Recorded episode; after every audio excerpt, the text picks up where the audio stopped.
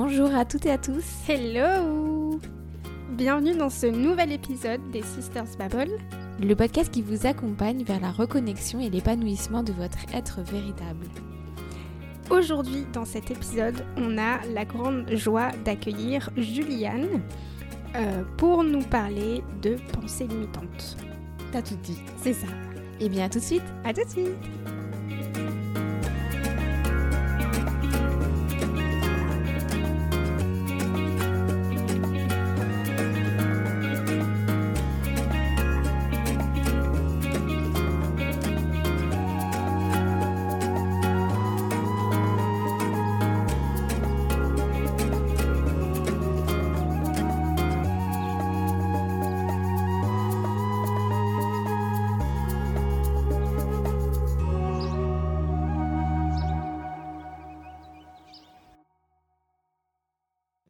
On a l'honneur que Julie Anne euh, soit présente avec nous aujourd'hui pour euh, parler des De pensées, pensées limitantes. Mm. Des pensées limitantes. Donc, euh, bah, déjà, bonjour à toi et merci d'être là avec nous. Ben, bonjour à toutes les deux, merci de me recevoir. C'est pour moi aussi un honneur que de voilà, pouvoir avoir le privilège de participer à votre podcast. Donc je me réjouis de ce moment ensemble pour en plus parler d'un sujet qui est quand même euh, très important, n'est-ce pas, les pensées limitantes. Donc euh, je me réjouis de ce moment. Merci beaucoup, merci à vous. Alors, Juliane, nous, ça fait longtemps qu'on se côtoie. Maintenant, ça doit faire deux ans, je crois, à peu près, parce que tu étais une des accompagnatrices et formatrices, du coup, de ma formation nutrition. Donc, on a fait euh, des, beaux, des beaux lives ensemble, c'était vraiment chouette. Et je crois que ça fait un an qu'on essaye d'enregistrer ce podcast et de, trouver des, dates. Donc, ça fait vachement plaisir de réussir enfin à, à trouver un créneau en commun et d'être au taquet. Oui, moi aussi, ça me fait très plaisir. Mais euh, je pense que le plaisir est d'autant plus fort que ça fait un an qu'on qu'on attend ce moment. Donc, euh, non, non, c'est top. Et puis, en effet, comme tu l'as dit, euh, j'ai le plaisir d'être coach dans la formation EG1, euh, dans la promotion coaching, en fait, qui jusqu'ici avait lieu voilà, une fois par an. Et c'est comme ça que j'ai eu le plaisir de te rencontrer et de te faire découvrir la PNL à travers les lives qui étaient notamment organisés dans cette aventure-là. Tout à fait. Est-ce que on commencerait pas par une petite présentation? Donc là, tu as dit un petit peu ce que tu faisais. Est-ce que tu veux rentrer un petit peu plus en détail? Comme ça, tout le monde euh, est au courant de qui tu es. Avec plaisir. Alors, qui je suis, je ne sais pas. Je pense que même moi, je suis pas vraiment au clair. Par contre, voilà, ce que je fais aujourd'hui, ça, c'est, je peux vous dire euh, quelques petites infos. Donc, en fait, moi, je suis formée en nutrition santé, en PNL ou euh, programmation, pardon, neurolinguistique pour ceux qui ne connaissent pas le terme, et en hypnose ericksonienne. Je vais aussi commencer euh, une formation en astrologie euh, cette année, je me réjouis. Et donc l'idée, c'est qu'en fait, moi, depuis maintenant 5 ans, j'accompagne les personnes à se réconcilier avec l'assiette en se réconciliant avec eux-mêmes. Et c'est pour ça que ces trois sujets de la nutrition, de la PNL, de l'hypnose sont très importants pour moi au niveau des outils euh, que je peux proposer pour accompagner les gens dans leur cheminement, euh, non seulement avec l'assiette, mais aussi euh, vis-à-vis d'eux-mêmes. Parce que je pars du principe que finalement, ce qui se passe dans l'assiette est assez représentatif de ce qui se passe autour de l'assiette, euh, dans nos vies, aussi bien personnelles que professionnelles. Et il y a des choses qu'on a beau savoir consciemment, ben on n'arrive pas en fait par moment et on se retrouve un peu euh, démuni en disant mais pourtant je comprends qu'il faut pas manger au McDo tous les jours. Enfin voilà, il y a toutes ces notions là qui sont là et c'est pour ça que les trois outils ensemble avec l'hypnose qui aborde aussi un sujet à un niveau plus inconscient de tous nos fonctionnements, des mécanismes me permettent d'accompagner au mieux avec euh, qui je suis mais surtout euh, adapté à qui les personnes elles-mêmes euh, sont et ce qu'elles traversent sur le moment. Ça me permet de les accompagner au mieux pour les aider à cheminer sur, sur ce, j'ai envie de dire, ce voyage un peu sans fin de la découverte de soi-même. Donc voilà en quelques mots. Génial. C'est trop bien. Ouais. De toute façon, on mettra les coordonnées, euh, tes coordonnées si les personnes euh, souhaitent. euh, Est-ce que tu fais des rendez-vous du coup euh, en ligne? En- Alors oui, je fais beaucoup de visio et puis j'ai un cabinet sur Lausanne. Je te remercie de ta question. C'est vrai que enfin, je pense même plus à me présenter. Donc en fait, moi j'habite en Suisse. Euh, donc de manière un peu plus personnelle, bah, j'ai 35 ans, j'habite en Suisse, je suis en couple, euh, j'ai pas d'enfants, pas d'animaux, mais je passe un certain temps à garder le chat de mes voisins. Ça me permet de, de compenser euh, le fait que je n'ai pas d'animal de compagnie. Et puis euh, donc j'ai un cabinet les mercredis, euh, les mercredis sur Lausanne euh, que je peux aussi, euh, voilà, que je peux aussi avoir d'autres jours de la semaine en fonction des besoins. Mais c'est vrai qu'aujourd'hui c'est moitié moitié. Je fais aussi bien du présentiel à Lausanne que euh, de la visio en fonction un peu des disponibilités des gens. Donc les deux, les deux options sont possibles en effet. Ok, génial. On a toutes les coordonnées du coup en, bas, en bas du podcast, de l'épisode. moi, du coup, il y avait une question que je me posais. Bon, je, j'ai un peu la réponse parce que je connais, je connais un petit peu la PNL. Mais pour les personnes qui connaissent pas, est-ce que tu peux nous expliquer du coup comment fonctionne la programmation neurolinguistique? Alors, la programmation neurolinguistique, moi, je vais vous la présenter avec mes mots et mon expérience. Je vous invite dans tous les cas à aller euh, vous-même découvrir chaque outil. Euh, chaque personne va avoir une approche, va vous parler de l'outil, mais c'est important en fait que vous fassiez votre propre expérience aussi euh, de tout ce que vous pouvez entendre dans le développement personnel. Donc, donc l'idée, c'est que moi, la programmation neurolinguistique, comment je vois cet outil Pour moi, c'est un outil de communication et de compréhension à différents niveaux. Donc, d'une part, de communication entre soi et soi, mais aussi de compréhension de soi, et aussi euh, finalement de communication et de compréhension entre soi et les autres, soi et le monde. Donc, qu'est-ce que ça veut dire concrètement? Ça veut dire que si vous voulez, pour moi, la PNL a vraiment été euh, un outil décisif d'abord dans ma vie personnelle, à moi, parce que ça m'a permis de mettre en lumière, de mettre en conscience des fonctionnements que j'avais. Et sans aller dans la culpabilité quelconque d'avoir ces fonctionnements-là, ça m'a permis de les optimiser et de les ajuster, ou au moins d'en prendre conscience et de savoir, OK, maintenant que je sais que je fonctionne comme ça, qu'est-ce que j'en fais? Et ça permet de prendre du discernement et du recul dans beaucoup de situations euh, qui euh, peuvent, on va dire, entraîner des inconforts, voire des conflits, voire un certain mal-être émotionnel euh, quand on les rencontre dans notre quotidien, que ce soit personnel ou professionnel. Je vais vous donner un exemple. Euh, une fois, j'étais avec un de mes proches et puis j'avais un petit souci de santé et on m'avait donné un médicament, mais je sentais que c'était pas vraiment juste pour moi de le prendre tout de suite ce médicament. Je sentais que mon corps en fait avait probablement besoin de quelques jours pour aller mieux suite à, ce petit souci de santé, pardon. Et euh, donc j'ai décidé de ne pas prendre ce médicament tout de suite et de me laisser deux trois jours, même si j'avais l'ordonnance. Et là, en face de moi, j'avais un proche euh, qui, qui, même sincèrement, c'est un de mes proches, qui commence à me dire euh, non mais vraiment euh, euh, tu devrais le prendre ce médicament ça ira mieux après nan, nan, nan. et en fait là j'avais deux options entre guillemets. Donc l'option 1 c'était l'option que j'aurais à mon avis utilisée avant d'être formée à la PNL je dis pas qu'il faut absolument être formé à la PNL évidemment pour pour choisir entre ces deux options. Je dis juste que moi la PNL m'a permis d'identifier tout ça et d'intégrer ces deux options donc la première option, ça aurait été de lui dire écoute, tu me fous la paix, excusez-moi le terme, mais tu m'emmerdes, occupe-toi de tes affaires, quoi. Ça aurait été première option. Deuxième option, c'est de me dire ok, alors là, euh, vraiment, euh, ça me stresse, ce qu'il me dit, mais quelle est son intention à lui? Parce qu'en PNL, par exemple, on part du principe que tout comportement, entre guillemets, part d'une bonne intention, en fait, même si ça peut être euh, très déstabilisant d'entendre ça dans certains contextes. Pour autant, on part du principe que euh, pour la personne elle-même qui a le comportement, il y a forcément un bénéfice à avoir ce comportement-là. Et donc là, je me dis, ok, alors j'ai mon proche, il me stresse clairement. Pour autant, s'il fait ça, c'est que ça part d'une bonne intention parce que je sais qu'il tient à moi, qu'il m'aime. Donc je me dis, bon, bah probablement, en fait, il s'inquiète pour moi parce que c'est un souci de santé. Et donc, au lieu de lui dire donc l'option 1, euh, j'ai choisi l'option 2, qui était de lui dire écoute, je comprends tu t'inquiètes pour moi et je t'en remercie. Après, là, tes propos actuels, j'avoue que ça me rajoute plus de stress qu'autre chose. Euh, je te demande de me faire confiance et je te promets que si d'ici deux, trois jours, ça va pas mieux, évidemment, euh, je prendrai le, médicament, en fait. Et là, si vous voulez, ça a totalement désamorcé la situation. En fait, au lieu de rentrer dans un conflit où chacun allait parler avec euh, non seulement ses projections, mais potentiellement ses blessures, sa fatigue, vous voyez tout ça, ben en fait, le fait que cette personne se soit sentie entendue dans son inquiétude et que moi j'ai pu exprimer mon besoin et lui faire part aussi que finalement son inquiétude, telle que formulée en tout cas de cette manière-là, me stressait plus qu'autre chose, a permis de vraiment facilement passer à autre chose et de et, de pas aller sur un conflit ou sur un mal-être euh, dans la relation. Et ça, pourquoi je vous donne cet exemple, c'est que pour moi la PNL, c'est ça en fait. C'est nous aider à identifier tout ça, à s'observer soi, dans sa relation à soi-même, mais aussi dans sa relation et sa communication aux autres pour pouvoir ajuster.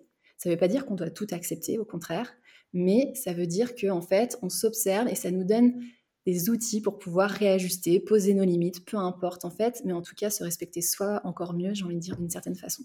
J'espère que ça répond à, la question. complètement. Mais c'est un certain pouvoir quand même hein, de pouvoir faire ça. Ouais, c'est ça. C'est on, voit la force que le, la PNL peut avoir sur, sur tout le monde. Exactement. Donc ça, c'est au quotidien. Après, c'est vrai que dans l'accompagnement, euh, dans un second temps, ça nous permet aussi d'aider la personne à sortir de schémas un peu répétitifs, à d'aller voir, si vous voulez, à aller nuancer un peu sa vie. Aujourd'hui, moi, ce que je ressens, euh, ça ne veut pas dire que c'est comme ça pour tout le monde, mais dans la plupart des cas, en tout cas très souvent, on est dans un fonctionnement assez binaire. C'est noir, c'est blanc, c'est bien, c'est mal. Et en fait, euh, il y a beaucoup de situations dans lesquelles ça crée plus un inconfort et un mal-être que quelque chose qui nous aide et qui soit constructif en fait. Et donc euh, avec la PNL, on a plein d'outils pour venir euh, nuancer, venir regarder un regard différent. Euh, par exemple, en PNL, on, on, part du principe que les toujours, jamais, à chaque fois, ne sont la plupart du temps, euh, comment dire, sont rarement aidants en fait dans certains contextes. Et alors évidemment, les, généralités sont importantes pour l'apprentissage. Par exemple, euh, vous savez qu'une porte avec une poignée horizontale ben, s'ouvre d'une certaine façon. Donc les généralités en soi sont, sont déterminantes et je pense que toi, Manel, d'autant plus aujourd'hui en tant que maman, tu vois bien cet aspect des, généralités euh, pour, ton enfant, à quel point c'est finalement ça contribue et c'est indispensable à l'apprentissage. Pour autant, on l'applique souvent dans des contextes aujourd'hui qui ne sont pas forcément pertinents parce qu'ils sont pleins de nuances et on a tendance à faire des, généralités là où euh, la nuance serait beaucoup plus aidante euh, dans nos vies. Quoi. Donc, euh, donc voilà, donc la PNL en accompagnement, c'est difficile à, aller vraiment dans un détail, mais si vous voulez, c'est un peu ça. ça on, pose les, on pose des questions qui permettent aux gens de, de resituer, d'ajuster ce qu'ils pensent. On va venir euh, nuancer ça. On, va faire euh, ce qu'on appelle aussi des recadrages, c'est-à-dire, par exemple, je vous donne un exemple, quelqu'un qui nous dirait non mais c'est mal de crier. Ben, on va l'inviter à se dire bah, je sais pas si tu es dans une rue seul et que quelqu'un commence à vouloir te voler ton sac à main, est-ce que voler euh, est-ce que crier, pardon, euh, est-ce que crier c'est vraiment mal dans ce cas-là? Alors non, ça veut dire que va attirer l'attention. Voilà, on va vraiment euh, jouer ce jeu de nuances, toujours en lien évidemment avec l'objectif de la personne qu'on aura clarifié au début de la séance. Mais la PNL donne vraiment des outils hyper puissants pour venir en fait, je sais pas comment, ajuster, si vous voulez, un peu tous ces fonctionnements-là, ces pensées, tout ce qu'une personne peut se dire et qui, qui crée un certain inconfort dans sa vie euh, sur ses aspects aussi bien pro que perso. Quoi. Ça fait, ça fait beaucoup. C'est vrai que les gens connaissent beaucoup, je pense, l'hypnose plus. Mm. Mais au final, c'est un fonctionnement euh, assez similaire. C'est juste que l'hypnose, on le fait de manière euh, un peu plus inconsciente. quoi. Oui, et puis alors après, c'est quand même très lié. Je te remercie de le souligner parce que en fait, la programmation neurolinguistique a été fondée et inspirée en fait des approches de l'époque qui, en fait, des thérapeutes. Il y avait des thérapeutes qui excellaient dans leur domaine, dont notamment Milton Erickson, qui est le fondateur de l'hypnose ericksonienne, à laquelle bah, tu es formée aussi, Sarah, si j'ai bien suivi. Et, euh, et, en fait, ce sont des, des, gens qui sont allés voir comment ça se faisait que Milton Erickson soit si bon ce qu'il faisait. Pareil, ils sont allés voir, euh, sauf Virginia Woolf, ils sont allés voir comme ça trois, quatre thérapeutes en identifiant mais quelle est leur manière de poser les questions? Quelle est leur manière de, s'adresser aux gens? Quel est le vocabulaire, le type de vocabulaire qu'ils utilisent? On sait que l'hypnose ericksonienne, c'est un, vocabulaire assez flou, généralement, pour laisser à la personne elle-même le choix de mettre ce qu'elle a envie de mettre derrière, finalement, le langage un peu flou qu'on utilise en hypnose.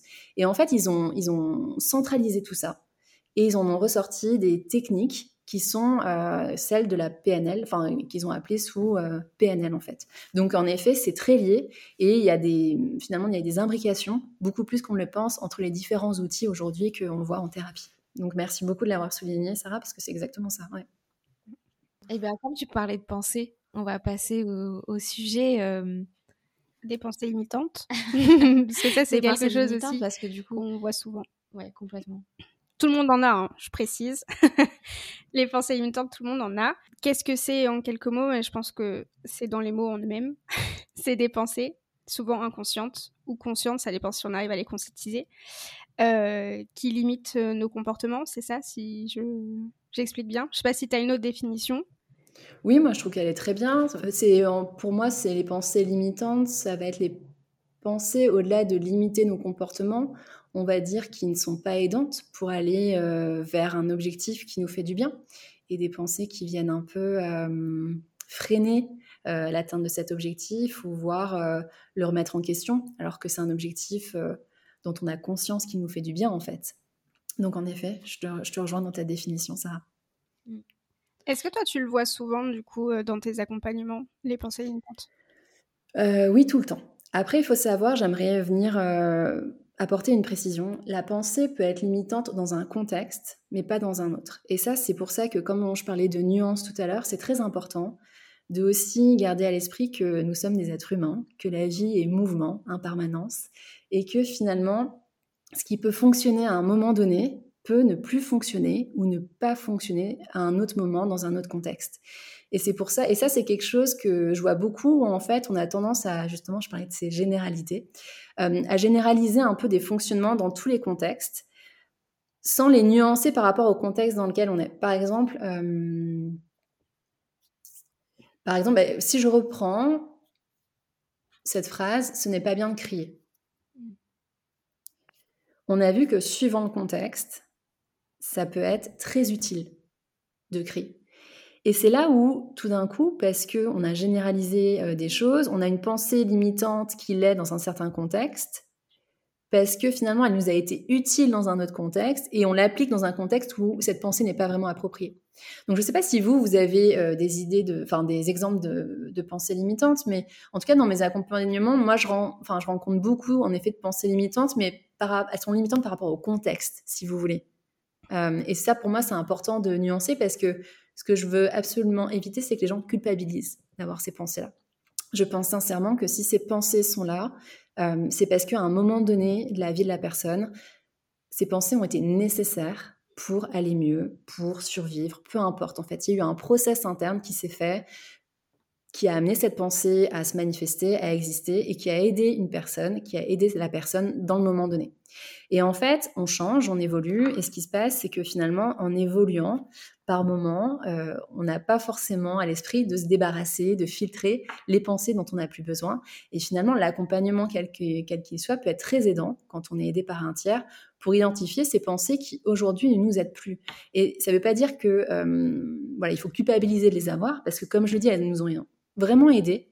Moi, c'est vraiment une croyance que j'ai que euh, de base, je ne pense pas que notre corps, notre tête, notre cœur euh, soit là pour nous faire souffrir, euh, en fait, gratuitement. Je pense que vraiment, il y a des mécanismes qui sont mis en place à des moments qui nous sont très aidants et en fait, qui ne sont pas forcément mis à jour, consciemment ou inconsciemment, par la suite, par rapport à la personne qu'on est devenue et aux événements qu'on a, euh, qu'on a vécu, en fait, entre-temps.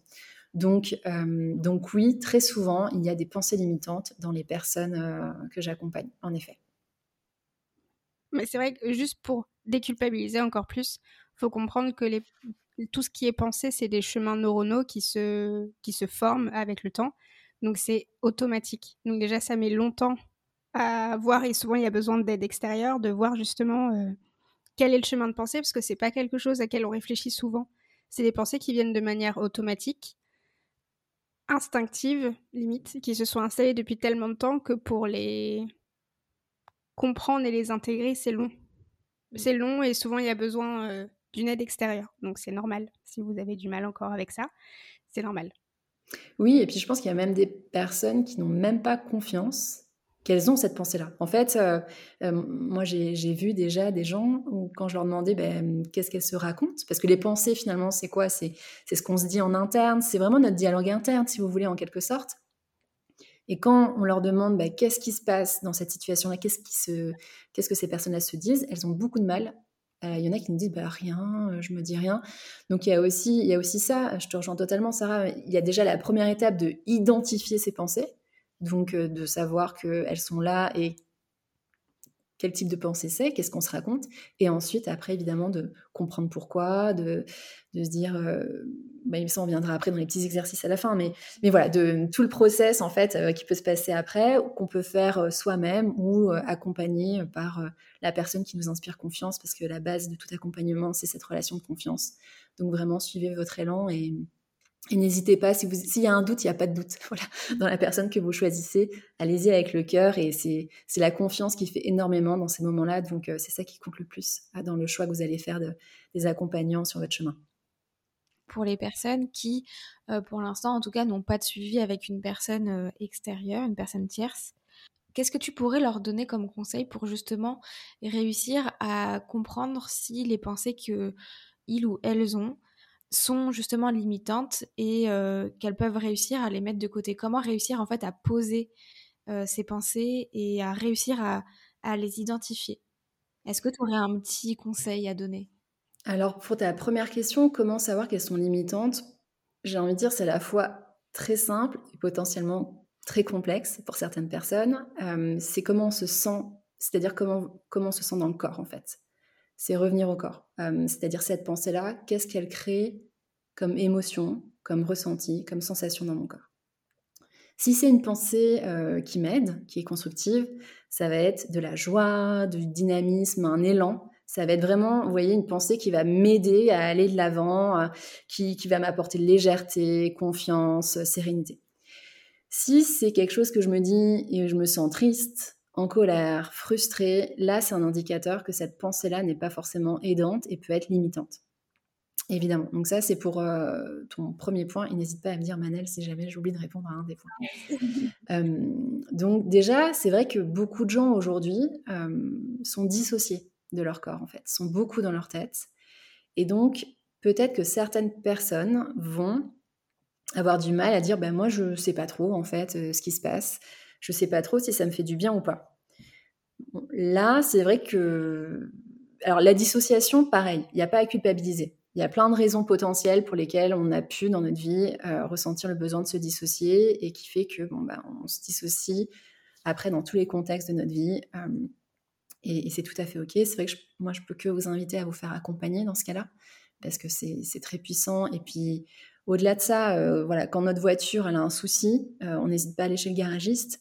Je pense qu'il faut aussi euh, arriver à accepter que quand soi-même on a un souci, c'est bien légitime aussi de, se faire aider et, voilà, sous réserve de cette relation de confiance dont je vous parlais évidemment.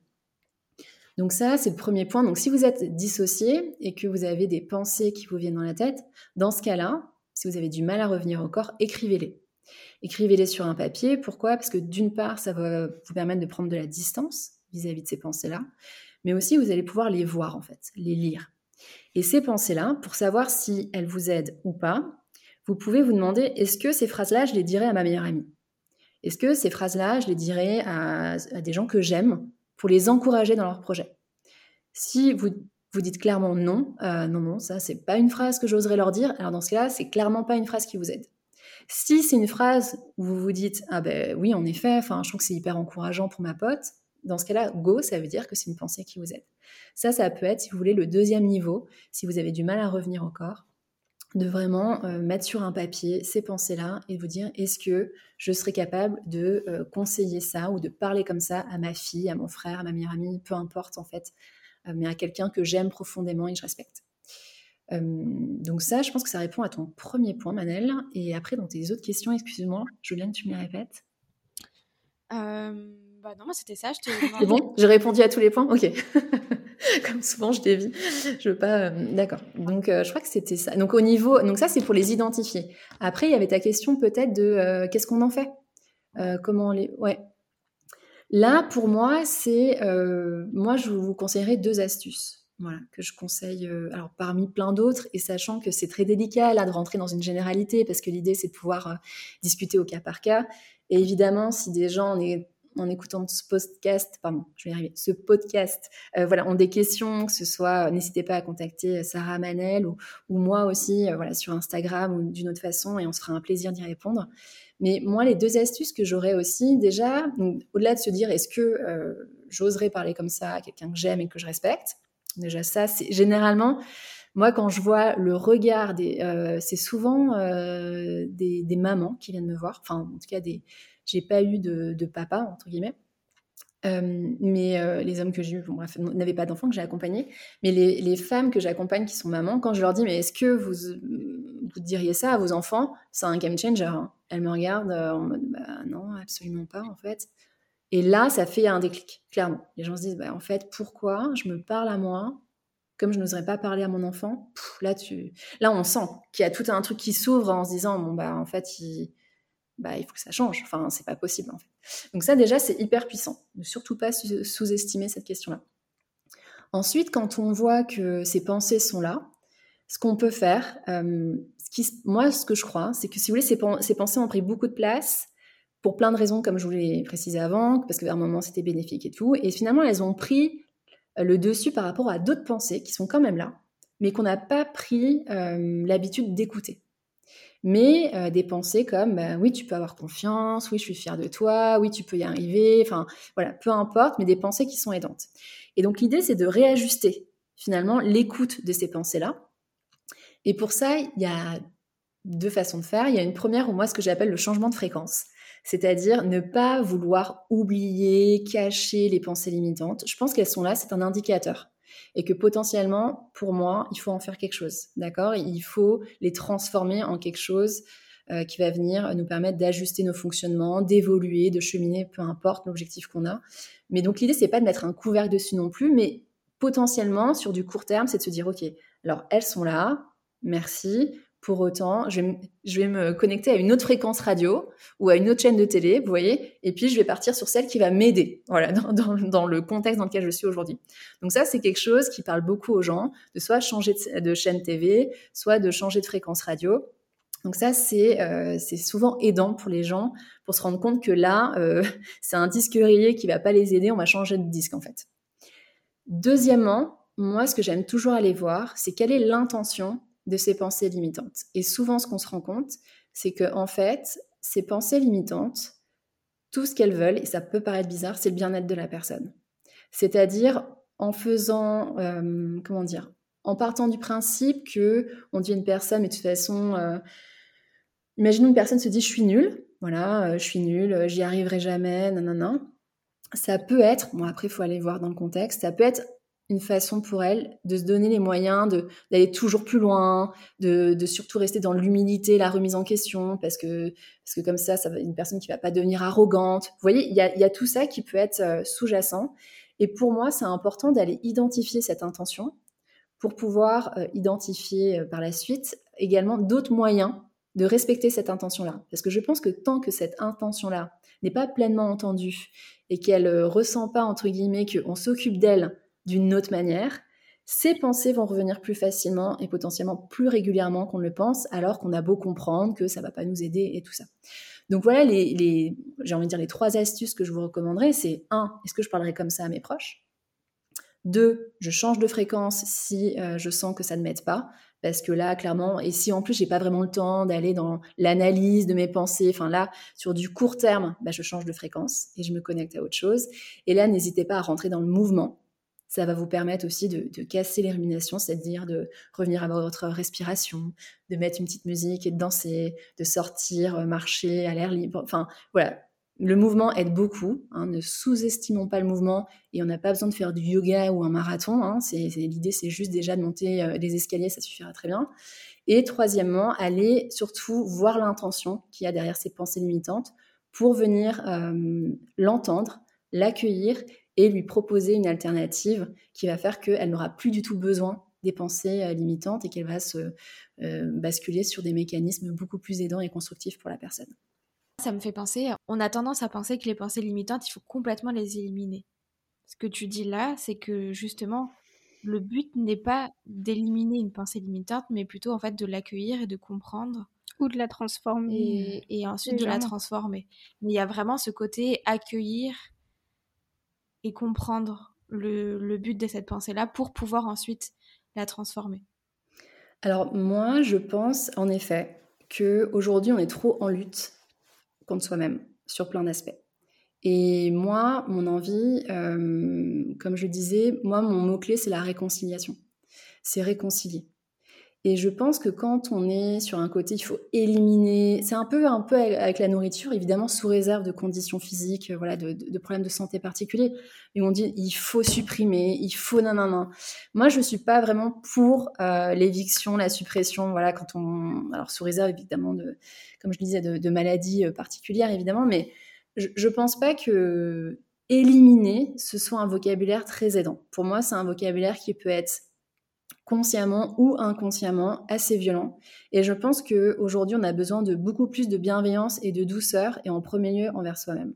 Et je, mon expérience, c'est que plus on va essayer de mettre un couvercle sur quelque chose et essayer de shooter, entre guillemets, dans un dans nos pensées et tout pour que, excusez-moi le terme, mais pour qu'elles dégagent en mode vraiment conflit et lutte, plus elles vont revenir en mode euh, frisbee en fait. Elles vont revenir parce que, et dans des moments où on va rien comprendre, on va se dire mais qu'est-ce qui se passe là? Et puis tout d'un coup, ça va être d'autant plus violent potentiellement, hein, émotionnellement.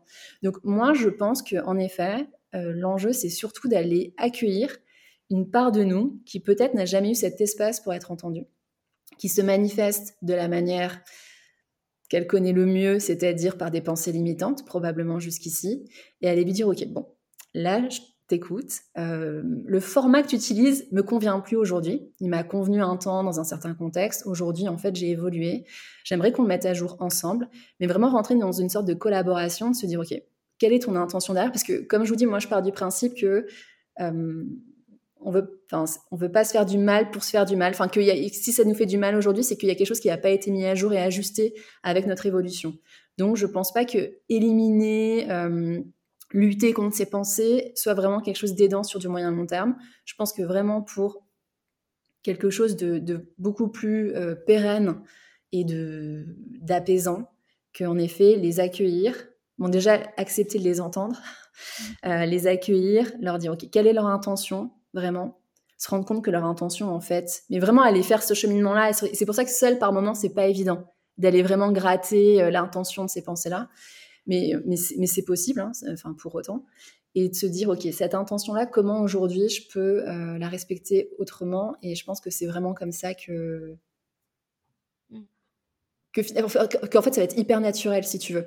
Qu'en fait il va plus y avoir une espèce de je suis en lutte contre moi parce qu'aujourd'hui on est trop tiraillé sur plein de sujets je trouve euh, en tout cas très souvent. Les gens que je rencontre sont, sont tiraillés. Par exemple euh, il faut manger sain en même temps il faut savoir se faire plaisir mais comment je concilie les deux enfin voilà il y, a plein de choses comme ça il faut que je pense à moi mais en même temps je suis maman comment je suis les deux? Enfin on a l'impression de, devoir toujours faire des choix et de choisir, alors que, alors que je pense qu'une des clés, c'est de, c'est d'être dans ce, ce, juste ajustement, mais qui est vraiment personnel, en fait.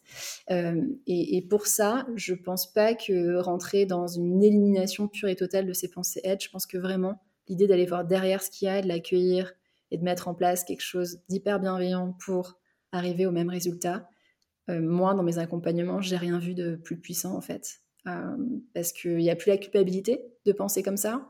Il n'y a plus la culpabilité euh, d'être comme on est aussi par moment, parce que c'est ce que je vois chez certaines personnes qui ne comprennent pas. Et puis donc, en fait, ça permet d'apaiser tout ça. Et quand on voit les gens repartir, c'est le jour et la nuit. Donc, donc oui, donc j'ai fait une très longue réponse pour toi, Manel. Je suis désolée, mais j'espère que j'ai quand même répondu à ton point sur le sujet. Non, je suis entièrement d'accord avec, mm. avec toi et ta façon de penser. Ouais, et juste aussi, petit détail, on pense que c'est quelque chose qui prend énormément de temps. Alors ça dépend beaucoup des personnes. Euh, mais chez beaucoup, euh, ça peut être des, des, déclics qui sont faits de manière très rapide. Donc je sais qu'il y en a beaucoup qui veulent même pas se lancer dedans parce qu'ils disent ouais mais ça va mettre trop longtemps, ça sert à rien, etc. etc. C'est faux. De toute façon, ça dépendra de, de vous, de vos envies. C'est quelque chose qui sera toujours bénéfique à un moment donné. Et il faut se laisser le temps. Le mmh. chemin d'une personne ne sera pas forcément le même que le, que le vôtre. Parce que je sais que c'est une question qu'on a souvent, mais combien de temps ça prend? Bah, je sais pas.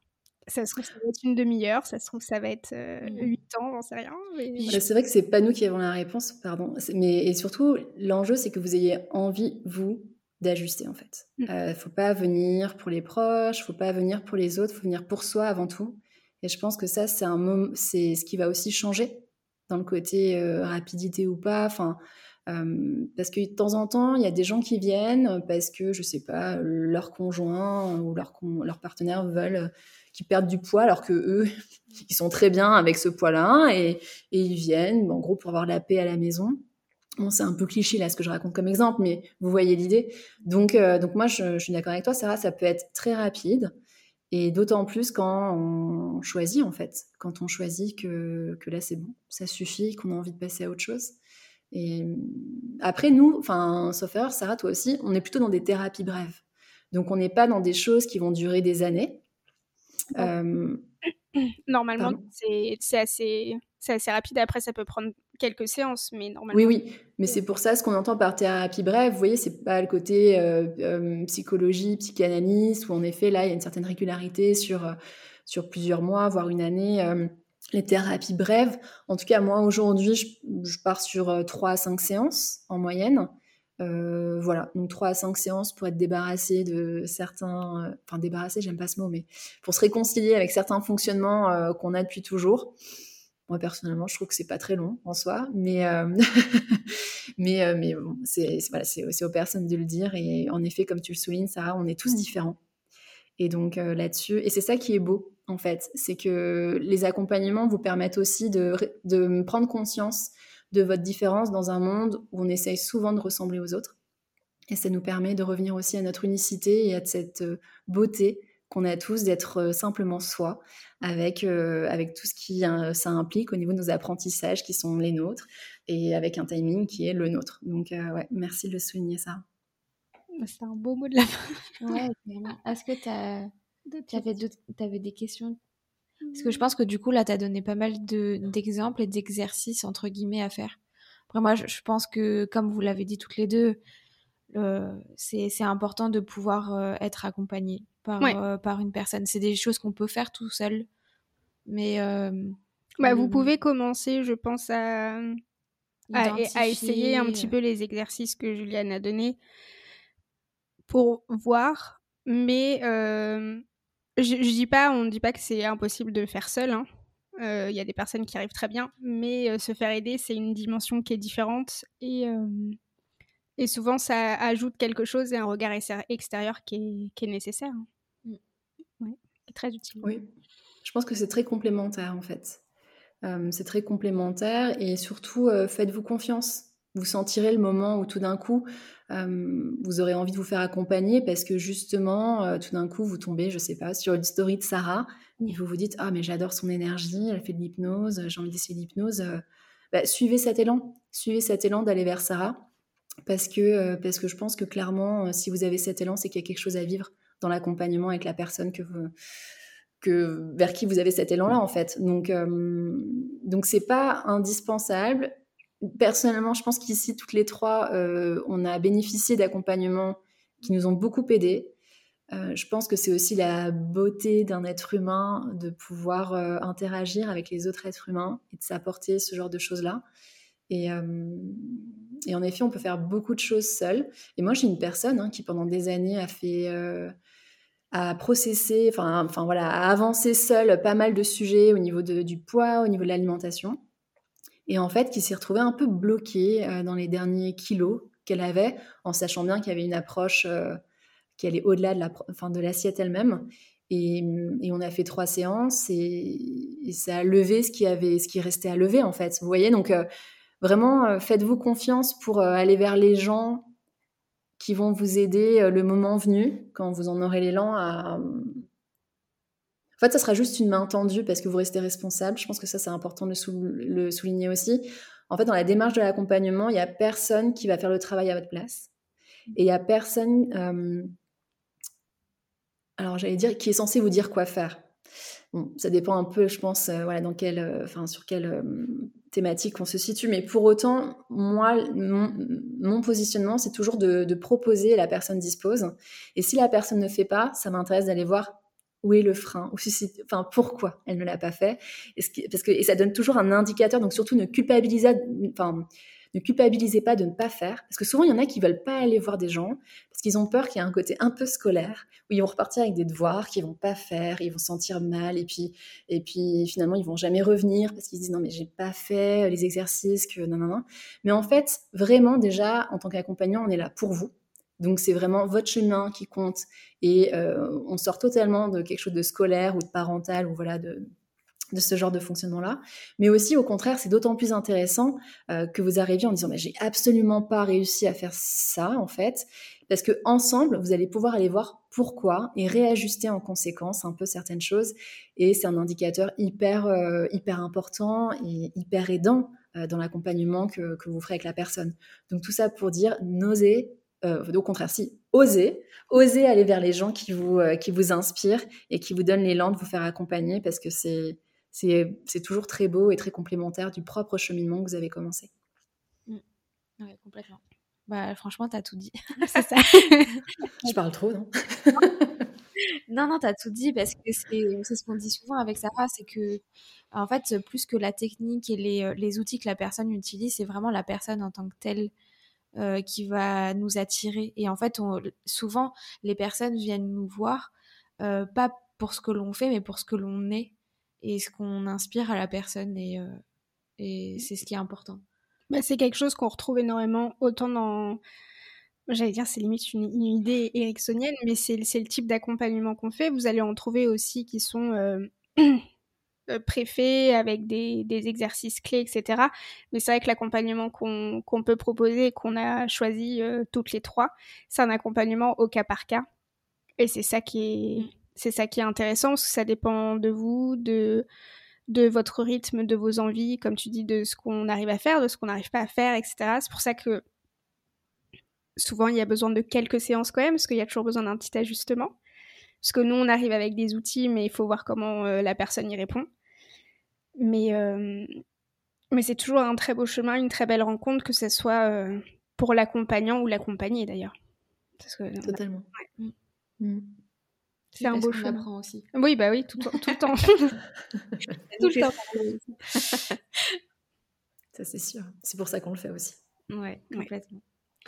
Et bah, est-ce que, euh, Juliane, tu as autre chose à dire, un conseil avant de finir? Je sais pas, un petit mantra, un petit conseil, un petit exercice, peu importe, quelque chose qui te vient et qui te semble important à dire aux personnes du coup qui nous écoutent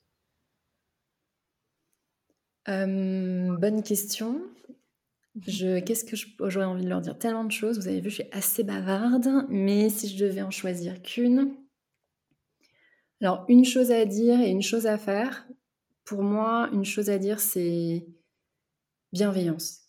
C'est-à-dire, euh, pour moi, la bienveillance envers soi-même, il n'y a rien de gnangnan à ça. Mmh. Au contraire, c'est, ça amène vraiment que des belles choses. Donc, euh, donc sortir de la culpabilité, enfin, de tout ça, et vraiment d'axer euh, notre relation à soi sur de la bienveillance. Je pense que c'est clé aujourd'hui, d'autant plus dans, les, dans le contexte dans lequel on est.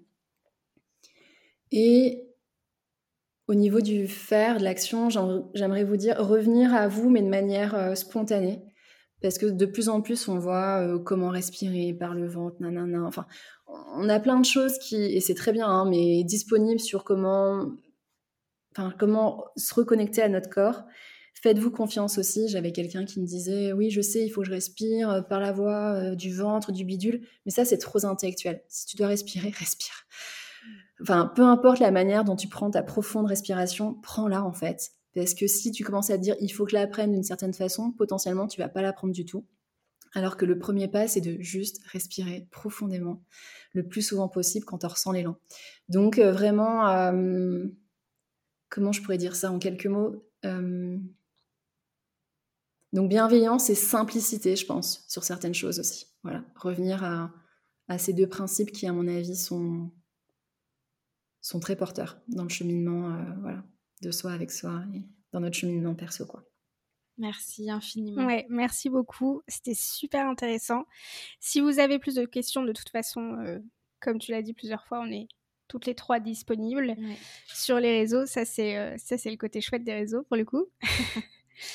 et merci, c'était très très intéressant. Comme tu dis, je pense que c'était le bon moment de le faire. Ça fait longtemps qu'on attend, mais au final, euh, je pense que c'était le bon moment pour Complètement. Tout à fait. Bah, merci beaucoup pour votre accueil. C'était une joie d'échanger avec vous sur ce sujet. Je pense qu'on aurait pu parler des heures. Donc, heureusement qu'on s'était fixé un timing. En tout cas, c'était un honneur pour moi de pouvoir échanger avec euh, vous deux depuis le temps. En effet, c'est euh, d'autant plus un plaisir. Et puis, je me réjouis de vous retrouver, que ce soit sur les réseaux ou ailleurs. En tout cas, euh, ce sera toujours avec, avec une immense joie que j'échangerai avec vous. Donc, merci encore. Merci à toi. À très vite. À très vite. Et eh bien voilà, on a passé un épisode euh, super enrichissant avec euh, Juliane. Euh, on a parlé de plein de choses, on a parlé de PNL, de pensée limitante, d'accompagnement. Ouais, j'espère que ça vous a plu. Si vous avez d'autres questions, comme on vous a dit tout au long de l'épisode, vous pouvez nous retrouver et la retrouver sur les réseaux. On essayera de tout mettre en lien le plus possible au cas où euh, vous pouvez la retrouver donc, sur Instagram. Euh, ça s'appelle Deux lettres à soi. avec des petits, comment s'appelle Des petits traits du 8 c'est ça. entre les deux. Mais on essayera vraiment de vous mettre tous les liens. En tout cas, nous, ça nous a fait extrêmement plaisir de partager avec elle et de le partager avec vous. Merci encore à, toi, Juliane. Merci à vous de nous avoir écoutés. Et puis, euh, bah, pour rajouter, si vous souhaitez, si vous avez aimé cet épisode et euh, si vous souhaitez le partager autour de vous, n'hésitez pas. Vous pouvez également aller sur, euh, Apple, Podcast, pour mettre 5 étoiles si vous avez aimé, mettre un petit commentaire. Et puis, bah, de toute façon, on reste à votre disposition. Et on se retrouve dans deux semaines pour un nouvel épisode. À très vite.